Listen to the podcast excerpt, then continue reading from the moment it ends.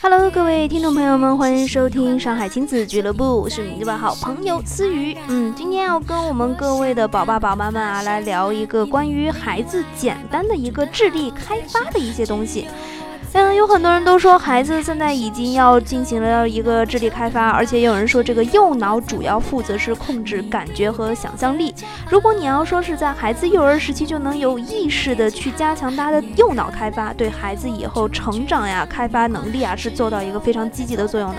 但是同时你在开发右脑的时候，还可以进一步去促进左脑的发育。所以有很多家长都说，那究竟该怎么呢？啊，现在市场上也有很多关于这种所谓开发智力的游戏呀、玩具啊之类的。其实今天就告诉我们各位的爸爸妈妈，就八个非常简单的而且新颖的一些小游戏，你就能在家亲自跟孩子来做一个开发的游戏，来这样子开发一下他们的脑力。那么第一个游戏就是配对游戏。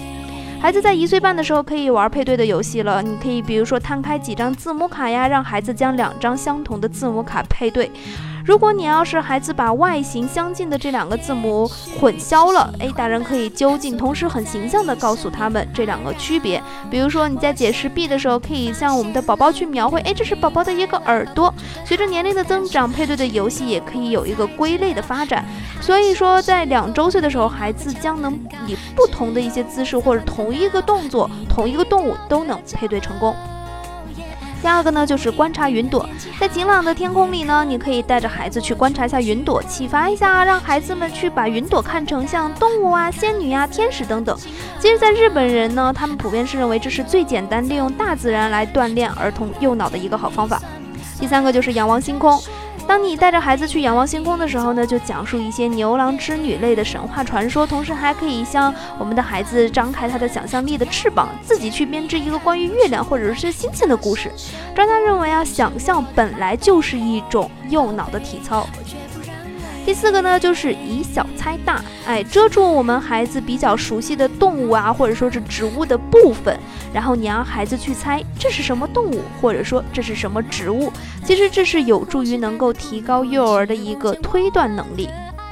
第五个呢，就是多用左侧。由于身体左侧的部位呢，主要都是由我们的右脑指挥的，而且你要是多用左眼、左耳、左手，其实就意味着是在锻炼右脑。诶，所以不妨让我们的孩子啊多多训练左视野，左耳戴耳机听音乐或故事，或者有意识的让他用左手去拿东西、做事等等。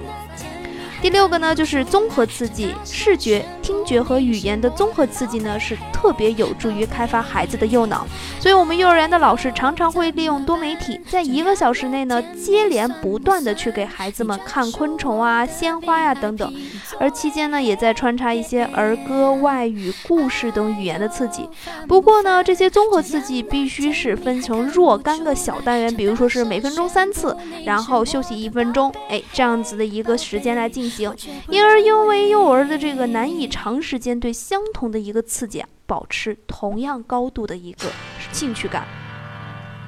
那么第七个呢，就是经历新鲜，尽量呢不要让孩子老是去走同一条路，老是去看同一本书，老是跟一个同一个小伙伴玩。送孩子上幼儿园的时候，不妨有意的改变一下路线，哎，为孩子选择图书的时候，不妨多种类一些。努力去创造条件，让孩子有机会结识各种性格和爱好的小朋友，因为新鲜的一些事情呀，对右脑的刺激功能是非常有好处的。那么最后一个就是重视才艺，培养孩子在棋类呀、乐器呀、绘画呀、插画呀、折纸呀等等多方面的才艺，其实也是一种可以积极开发右脑的活动。但是在这呢，思雨要多插一句。培养孩子的棋艺，重视的是开发他的右脑，而不是让他以后用这门乐器，或者说是去培养出一个多么多么伟大的人。不要给孩子过多的压力，就让他当成一个爱好去玩儿，让他当成一个玩具去玩儿。千万不要为孩子去负身上身上负担太多的压力啊！说这一个琴有多贵呀？你要去上什么课呀？千万不要，因为这样会让孩子有很大的一个反感，反而会适得其反。所以今天呢，就是跟我们各位来说一下如何去开发孩子的右脑，让孩子以后更好的成长。如果你要想了解更多的资讯，欢迎到微信公共平台搜索“上海亲子俱乐部”。